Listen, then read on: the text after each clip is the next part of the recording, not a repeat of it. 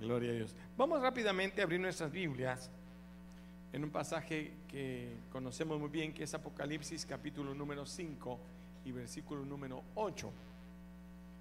Voy a tratar de ser breve, sé que el tiempo ya nos ha tomado, pero quiero dejar un consejo en su corazón que Dios ha puesto en el mío. Dice así, y cuando hubo tomado el libro, los cuatro seres vivientes y los veinticuatro ancianos se postraron delante del Cordero todos tenían arpas y copas de oro llenas de incienso, que son las oraciones de los santos. Padre, en el nombre de Jesús te damos gracias por tu palabra. Te pedimos que tú hables a cada vida, a cada mente y a cada corazón de los que hoy estamos aquí, los que a través de las redes se conectan con nosotros. Señor, enséñanos, edifícanos y consuélanos en el bendito nombre de Cristo Jesús. Amén, Señor, y amén. Este es un momento histórico o que le dijera un momento trascendental en la historia de la eternidad. Es el momento en que el Cordero de Dios va a tomar el libro en donde están escritos los nombres de todos los que estamos aquí. El nombre de todos aquellos que fueron llamados para la vida eterna. Es el libro de la vida eterna. Era un momento de gozo, diga un momento de gozo. Y los 24 ancianos no son más que la representación de los 12 tribus de Israel o de los 12 líderes de Israel y los 12 apóstoles del Nuevo Testamento, ¿sí? aquellos que representan el pueblo de judío y el pueblo cristiano que van a ser un solo reino en la, en la vida eterna. Pero ahora ellos están uniéndose y dice que los 24 ancianos se postraron delante del Cordero, reconocieron la autoridad con la cual Él venía ahora para abrir el libro de la vida. ¿Cuántos quieren estar en ese libro de la vida? Dígasele, dígale a su vecino, asegúrate que tu nombre esté inscrito en ese libro. Porque bienaventurados son aquellos que se encuentren escritos en ese libro, porque no pasarán la muerte segunda. La muerte primera es un sueño para los cristianos. La muerte primera simplemente va a ser cerrar nuestros ojitos y los vamos a abrir en la vida eterna. Pero la muerte segunda es una muerte de la cual no se regresa. ¿Sí? Es donde la Biblia dice que será el lloro y el crujir de dientes, donde el gusano no muere y el fuego nunca se apaga. Pero no es ese mi tema hoy. Simplemente le quiero decir que en ese momento había algo tan especial que ellos eh, vienen y se postran delante del Cordero. Algunos tenían arpas en sus manos y comienzan a adorar a Dios. Eso nos habla de cántico, de adoración al Señor. Y traían copas de oro. La primera vez que yo leí que eran copas de oro llenas de incienso, que son las oraciones de los santos, yo decía, bueno, qué lindo que el Señor va a recibir esas oraciones. Ahí están agarrando mi oración y la están metiendo ahorita en ese, en ese vaso y se lo van a presentar al Señor. Pero realmente lo que están trayendo aquí es incienso. Dice, eran copas llenas de qué? Copas de oro llenas de incienso, que son las oraciones de los santos. Una traducción que tengo aquí del Reina Valera dice, y eran tazones de oro llenos de perfumes, que son las oraciones de los santos. Le voy a decir por qué dice perfumes, porque lo que está antes de entrar a la presencia del Señor era incienso. Eso ellos lo catalogaban como un perfume, era olor grato, diga olor grato era un olor agradable delante del Señor. La razón de todos los sacrificios, de traer un cordero y quemarlo, de traer las vísceras y de traer las avecillas o de traer cualquier eh, cosa que se presentara delante del Señor, era que subía el humo y el humo era un olor grato. ¿A cuánto les gusta sentir el olor a carne asada?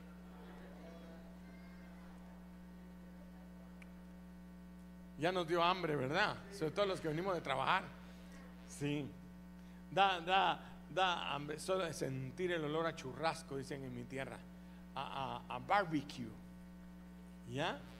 Entonces, ese es un olor grato. Se, trataba de, provocar al Señor a gozo, a sonreír, así como sonrieron eh, eh, algunos hermanos aquí en el frente mío, uno que me le quede viendo ahí, no digo su nombre, pero que usted oyó la risa. ¿Sí? Se gozaba, así se goza el Señor de ese olor grato. Diga, se goza el Señor. Ahora, entonces ellos traen el mejor olor, traen ahora delante del Señor se postran, están trayendo adoración, al Señor le agrada la oración y dentro de la oración traen alabanza, al Señor le gusta la música. ¿sí? Usted sabe que ah, en el cielo hay música 24 horas. Dice que están los ángeles diciendo santo, santo, santo, tres veces santo y están adorando al Señor. Los arcángeles, querufines y serafines que tienen varias alas están levantándolas y adorando. Hay adoración en ese momento, pero además de ello van a traer algo más importante, el incienso, el olor grato al Señor. ¿Qué provoca olor grato al Señor? Y ahí nos dice la traducción por eso es que varía un poco la traducción. Era perfúmenes que traían, era incienso. Ellos lo que quieren expresar es que lo que provoca ese olor grato, ese perfume, son las oraciones. No cualquier oración. Es la oración de aquellos que han sido santificados con la sangre del Cordero de Dios. Entonces el libro de Apocalipsis afirma aquí que esos 24 ancianos se postran a los pies de Jesucristo y cada uno tendrá una copa de oro que va a hacer olor para que el Señor se agrade. Va a decir, wow, esa, porque nosotros no entendemos las manifestaciones del cielo. ¿Por qué? Por eso dijo Pablo, yo vi colores que nunca antes había visto. Yo vi cosas que no las puedo expresar porque no existen aquí en la tierra. Allá hay cosas diferentes. Allá las palabras huelen. Y no esa cebolla. Las palabras dice que las oraciones tienen un olor grato. Sus oraciones van a ser olor fragante al Señor. ¿Sí? Por eso es tan importante cuando usted y yo nos arrodillamos o nos ponemos de en pie y empezamos a orar, abriendo nuestros corazones a Dios con toda nuestra alma, es tan precioso lo que Dios siente que lo va almacenando cada oración que sale de su boca. Cada vez que levantamos nuestras manos. Y, hermano, pero ¿cuándo oro yo muy? Bueno, cuando usted está cantando, el canto es una oración con música. Así que aquí había que arpas, música con adoración y con oración. Eso hace el incienso que sube a la presencia de Dios. Por eso es tan importante el momento de la adoración. Por eso es tan importante no, no venir tarde y entrar con, no, venir Señor, yo vengo a adorarte, mis labios, mi adoración te cantan a ti. Y allá en el cielo sus cantos no suenan. ¿Cómo así? Sí, mire, si las palabras huelen, ahora los sonidos no se oyen. Así que no se preocupe si le sale un gallo cuando usted está cantando. Si usted no canta como, como jilguero, si no canta como Shakira, como Luis Miguel, Dios no oye las palabras que salen de su boca, de, sus cuerdas bucales, Él oye las palabras que salen del corazón. ¿Cuánto me están siguiendo hasta ahora? ¿Sí? Entonces Él las guarda. Dice Jeremías capítulo 29, versículo 11 al 13. Porque yo sé los pensamientos que tengo acerca de vosotros, dice Jehová. Son pensamientos de paz y no de mal, para darlos al fin que esperáis. ¿Dar es qué? El fin que esperáis. Entonces, aquí quiero parar. Regresemos para atrás un versículo. Yo sé los pensamientos que tengo acerca de ti. ¿Son pensamientos de qué? Vas a tener paz, no de mal, y te voy a dar el fin que esperáis, los deseos, los anhelos de tu corazón. ¿Qué, ¿Qué, pasa cuando usted tiene los deseos de su corazón? Usted es feliz. ¿Cómo vio la cara de los que hoy se graduaron? Pasan, uno no sabe si corriendo, Hay uno que otro jovencito allá que no digo su nombre, solo me quedo viendo, que viene emocionado, pero él quiere ir frenando el camino para o, alargar. Yo no sé, pero están gozándose. ¿No es cierto? ¿Por qué? Porque alcanzaron un sueño. Para algunos es la primera vez que se gradúan, quizás no terminaron la escuela, no terminaron, pero ese momento fue especial porque fue su graduación. Así que usted puede entrar a la escuela de liderazgo también y aprender y graduarse. ¿Cuántos dicen amén? También hay otros triunfos que se tienen. El día del cheque su esposo llega contento, todos los demás días llega pidiendo comida. Ese día llega diciendo, vieja, vamos a comer algo. Te voy a invitar a comer nada menos que a Taco Bell. donde tan rico las chalupas. Pero ahora dice aquí, yo sé los pensamientos que tengo acerca de ti, todo lo que deseas. Dígale a su vecino, Dios sabe lo que deseas. Dios lo sabe. Lo bueno que deseas, que conste, ¿no? Bueno, sabe también lo malo, pero no se refiere a eso. Se refiere, y te voy a dar todo lo que tú estás deseando, eso que tú deseas, tu familia, tu hogar, tus hijos, eh, todo lo que tienes, el bajar de peso, bueno, lo que tengas en tu corazón. Usted sabe que en el cielo ya no vamos a ser viejitos. Eso es lo único que me alegra a mí de morirme. Que seremos eh, semejantes a Cristo en su resurrección, así más o menos como de 30 jovenazos, ¿sí? Los que han ido al cielo y han vuelto y dicen, no, allá todos son jóvenes. Bueno, yo digo, Señor, así me quiero ver. Y la única manera es teniendo que pasar ahí el valle. Pero no, no es eso lo que me... Pero usted va a estar feliz y en ese momento de felicidad, oiga lo que dice la Biblia. Entonces, diga entonces. Entonces, cuando estés feliz. Entonces, que cuando te haya llevado a donde te quiero llevar. Entonces, cuando yo haya cumplido los sueños que tengo acerca de todos mis hijos, entonces vendréis y vendréis y me invocaréis y oraréis a mí ¿Y? ¿Pero qué le dije que era la oración? Olor grato delante del Señor. El Señor te oye con su nariz. Estoy matando una vaca sagrada, si él entendió.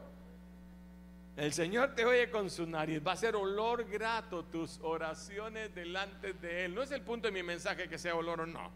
El punto de mi mensaje es que va a agradar a Dios. Miremoslo como lo entendemos. Él va a tener su oído atento a tu canto. Mi nieta está preparando una cancioncita con mi esposa. ¿Sí? Usted la va a oír el día de la madre, creo yo que lo van a poner aquí. Ya estoy adelantando. Pero cuando están cantando, mire, lo puede cantar 20 veces y 20 veces uno de abuelo pues se detiene a oír. Dice, qué lindo canta.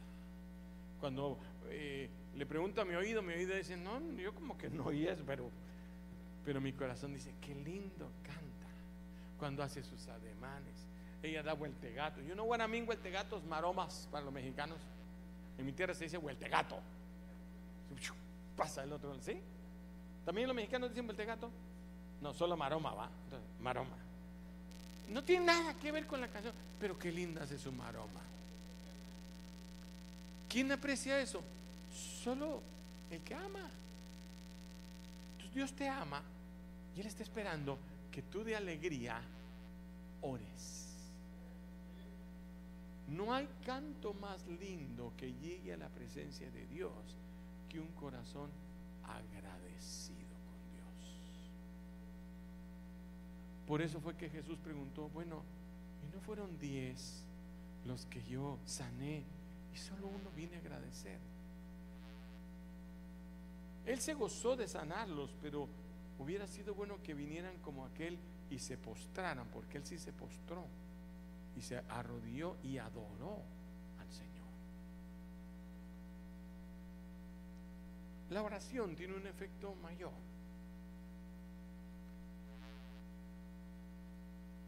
Durante el transcurso de los últimos 30 años, estaba leyendo que se han escrito más libros sobre el matrimonio que los dos mil años anteriores a eso. Se han escrito más libros, mire, eh, libros eh, desde que hay historia acerca de matrimonio, de cómo tener su matrimonio, ¿sí? Pero en Estados Unidos proporcionalmente hay más matrimonios atribulados en la actualidad que en cualquier otra época. Nunca ha sido tan difícil el matrimonio como en esta época. Tan fácil divorciarse, se divorcian, se casan, se vuelven a divorciar, se vuelven a casar, se vuelven. Es tan fácil para el mundo entero, no solo para acá, pero en Estados Unidos sobre todo. A pesar de que contamos con la metodología, los hogares se siguen desintegrando. ¿Qué quiere decir eso? Psicólogos, estudiosos, PhDs, doctorados en psicología familiar y los matrimonios se siguen destruyendo. La Biblia dice, la pareja que ora unida se mantiene unida. Por eso al Señor le gusta el sonido de la oración. Miren, pueden haber librerías completas. Usted se mete a internet y, empieza a buscar treta, cómo, cómo eh, eh, hacer la crianza de mis hijos, cómo crear a sus hijos mayores, cómo crear a sus hijos mujeres, cómo crear a su hijo menor, cómo tratar con su hijo rebelde, cómo y usted puede encontrar la cantidad de libros, pilas de libros, cómo pasar tiempo de calidad con sus hijos. Sin embargo, tenemos más problemas por cada 100 jóvenes cristianos de la iglesia que en cualquier otra época. Tenemos libros, psicólogos, estudios, años de recopilación, computadoras trabajando con toda la información y sin embargo no podemos enderezar las familias ni los hijos ni los matrimonios. No es porque no carezcamos del conocimiento, dígale a su vecino, conocimiento hay. Miles de libros, computadoras llenas, recursos por todos los lugares. Hay psicólogos de niños, psicólogos familiares, psicólogos de parejas, eh, cristianos de todas las formas, consejeros. ¿Qué ha faltado? Metodología no es si no es conocimiento, si no es metodología. Lo que ha faltado es invocar el poder de Dios y la gracia de Dios. Dice el escritor de esto que le acabo de leer, que si durante los últimos 25 años la mitad del tiempo y energía que se usó en escribir y publicar, leer y discutir sobre familias cristianas se hubieran dedicado a la oración, nuestros matrimonios y nuestros hijos fueran mejores. Queremos que un psicólogo arregle lo que no ha hecho la oración. Lo que no hemos conseguido con buscar a Dios en nuestros hogares, queremos que el pastor o que el líder venga y en una célula se componga, en un encuentro se arregle. Yo les he dicho, el encuentro es el arma que Dios le ha dado para que usted empiece de nuevo. Es como un corrector, como un borrador y te dice, bueno, empecemos de nuevo. Ahora ya tienes otra experiencia. Yo sé que usted lo piensa y yo lo he dicho alguna vez, si yo hubiera sabido cuando era joven lo que sé ahora de la vida, de la Biblia, de la gente, otro, gallo cantara, aún de la familia, aún de mí mismo. Pero ahora tiene todo eso y el Señor le da la oportunidad de empezar de nuevo. Pero el escritor del libro de los Hebreos, en Hebreos capítulo 4 y versículo 16, dice lo siguiente. Acerquémonos pues confiadamente al trono de la gracia para alcanzar misericordia y hallar gracia para el oportuno socorro. Le traduzco dos palabras. La primera, que es alcanzar misericordia. Misericordia es un favor inmerecido. Diga favor inmerecido. ¿Por qué? Porque a veces el que regó en la familia fue usted. El que metió la pata. ¿Cuántos se a decir amén? Le echamos la culpa a medio mundo, las pobres suegras que son un alma de Dios. No hay nada mejor, sobre todo ahora que viene el Día de la Madre, que una suegra. Le echamos la culpa a los hijos, al tiempo, algunos le echan la culpa a la iglesia, al ministerio, pero no es verdad. Cada uno será responsable de su propio destino. Cada uno está edificando en donde quiere. Jesús dijo, puedes edificar sobre la roca o sobre la arena. Si edifica sobre la roca, vendrán vientos y soplarán tempestades. Y si edifica sobre la arena, vendrán vientos y soplarán tempestades. O sea, no te libras de los vientos, de la lluvia y de las tempestades. ¿Cuántos me están siguiendo hasta acá?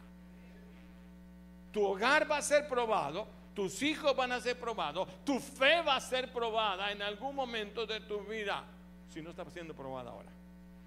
Vendrán vientos y soplarán tempestades, pero la diferencia va a ser en dónde la formaste. Porque el que está sobre la casa, aunque vengan los vientos y tempestades, preservará.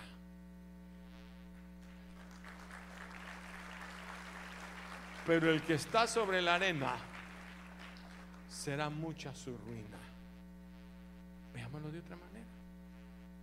La única roca se llama Cristo Jesús.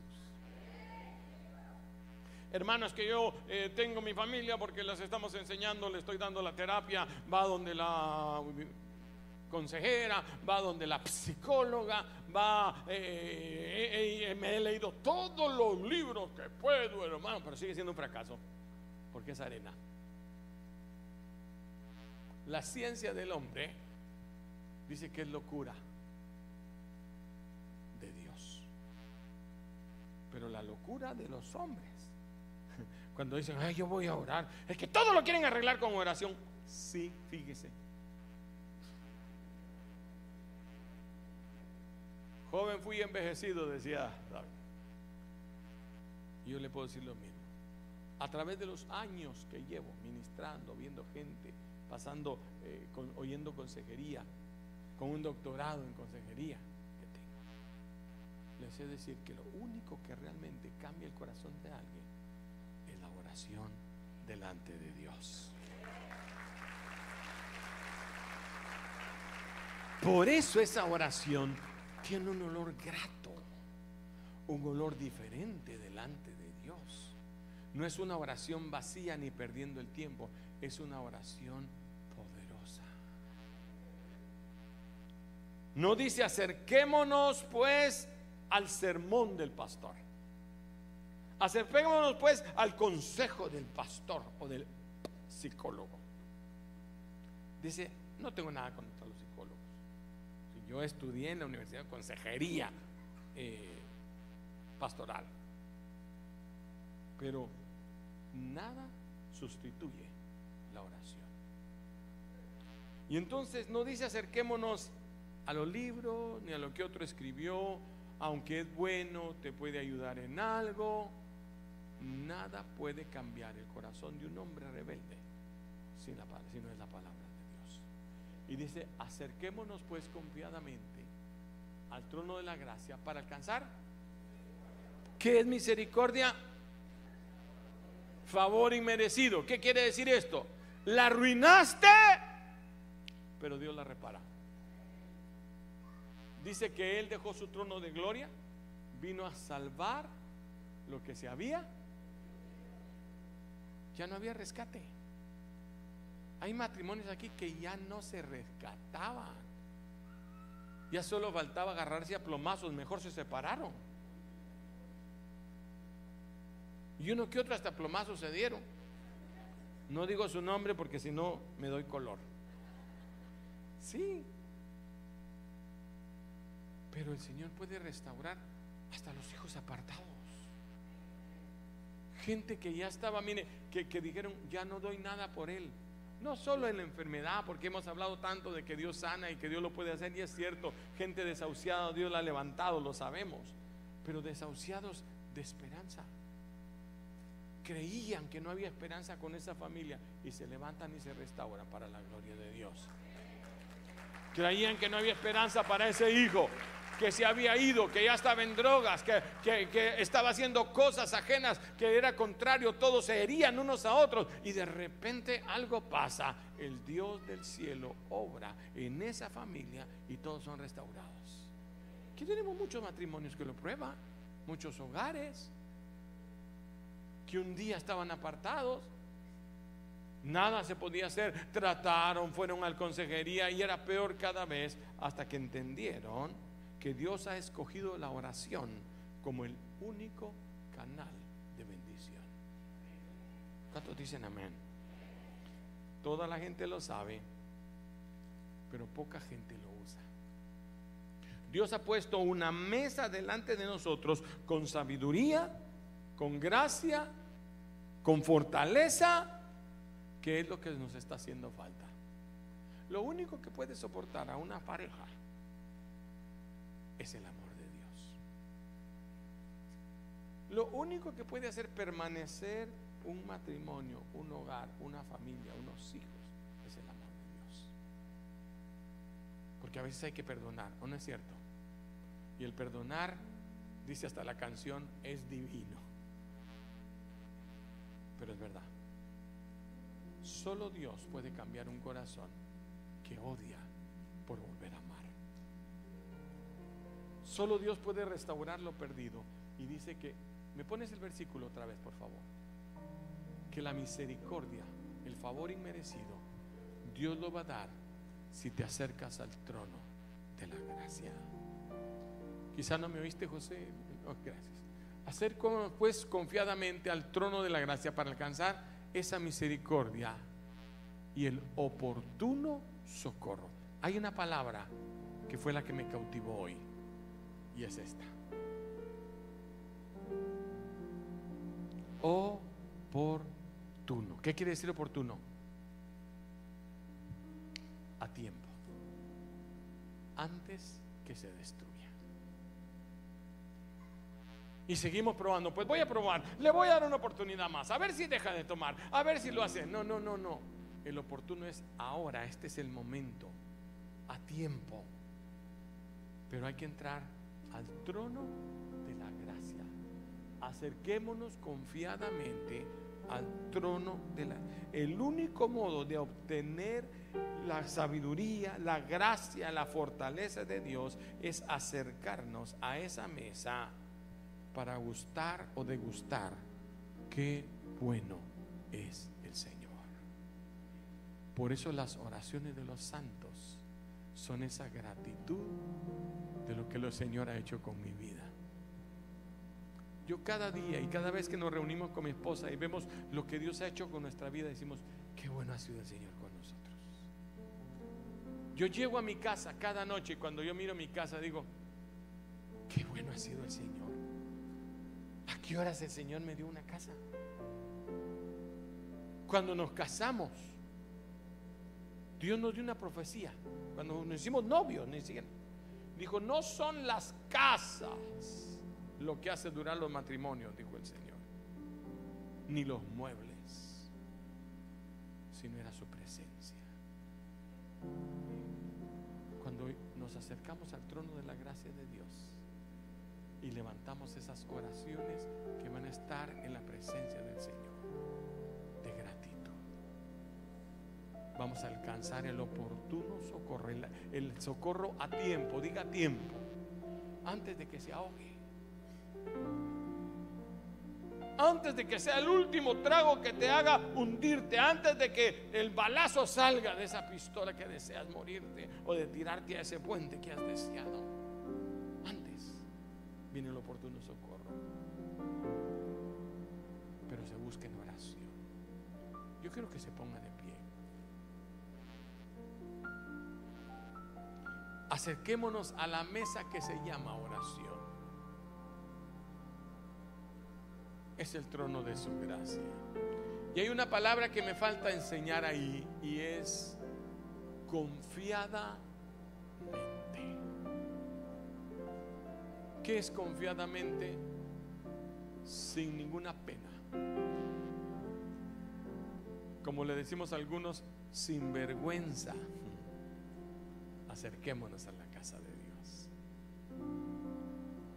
Porque el enemigo lo primero que quiere ponerte es que tú no lo mereces. Y tú lo mereces. ¿Por qué? Porque Jesucristo pagó el precio de tu restauración en la cruz del Calvario.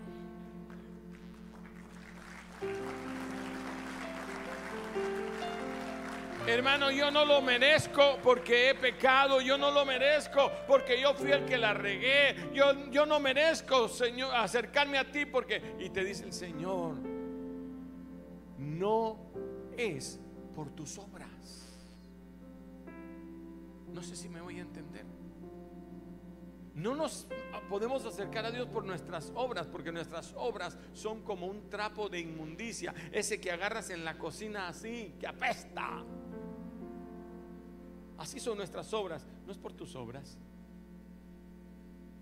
No puedes decir, ah, Dios me ha oído porque yo he hecho. Tú no has hecho nada que huela bien delante del Señor. Lo único que va a oler en el cielo son tus oraciones salidas del corazón. Dice la Biblia entonces me invocaréis y vendréis, lloraréis a mí y os oiré, porque me buscaréis y me buscaréis de todo vuestro corazón. No son las oraciones de angustia, son las oraciones que salen de tu corazón. ¿Por qué no levantas sus manos al cielo?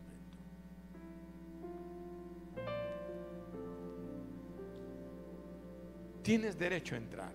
Cristo pagó tu entrada.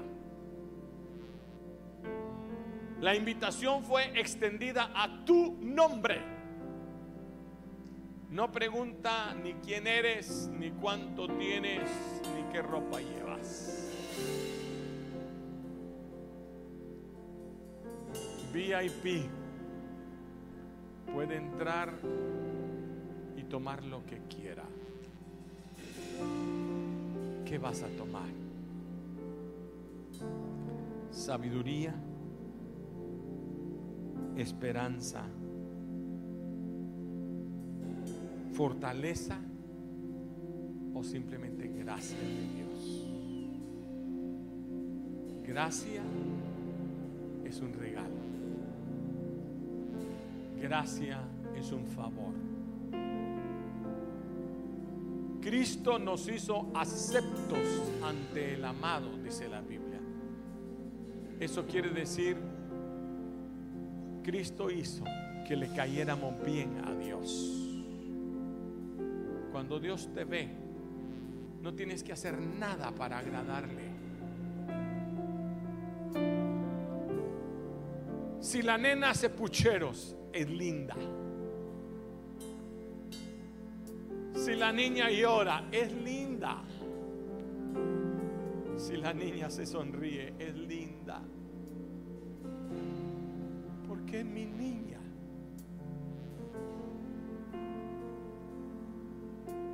Solo entra ante la presencia del Señor. Con corazón dispuesto. Dios no quiere más, Él no te pide nada. Dame, hijo mío, tu corazón. Eso es lo que Él quiere. Tu sinceridad, tu amor, tu entrega, tu gratitud. Él atesora esa oración que sale de tus labios y va a ser olor grato ante su divina presencia. Cuando sube, cuando sube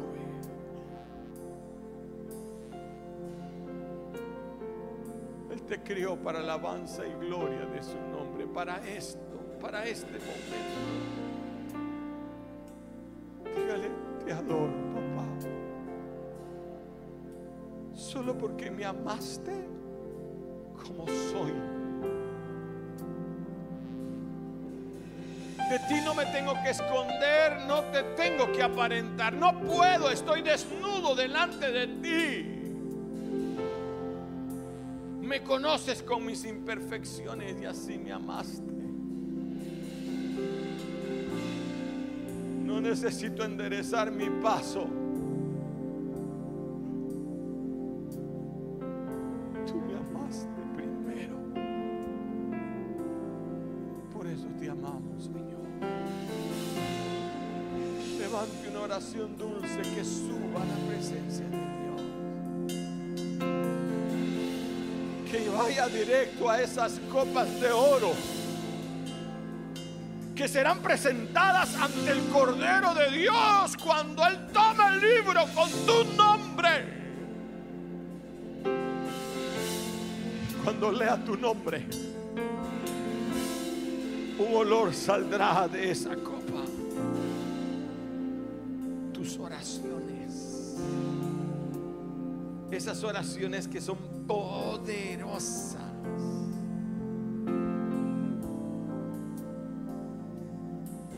que el mismo infierno no prevalecerá contra la iglesia.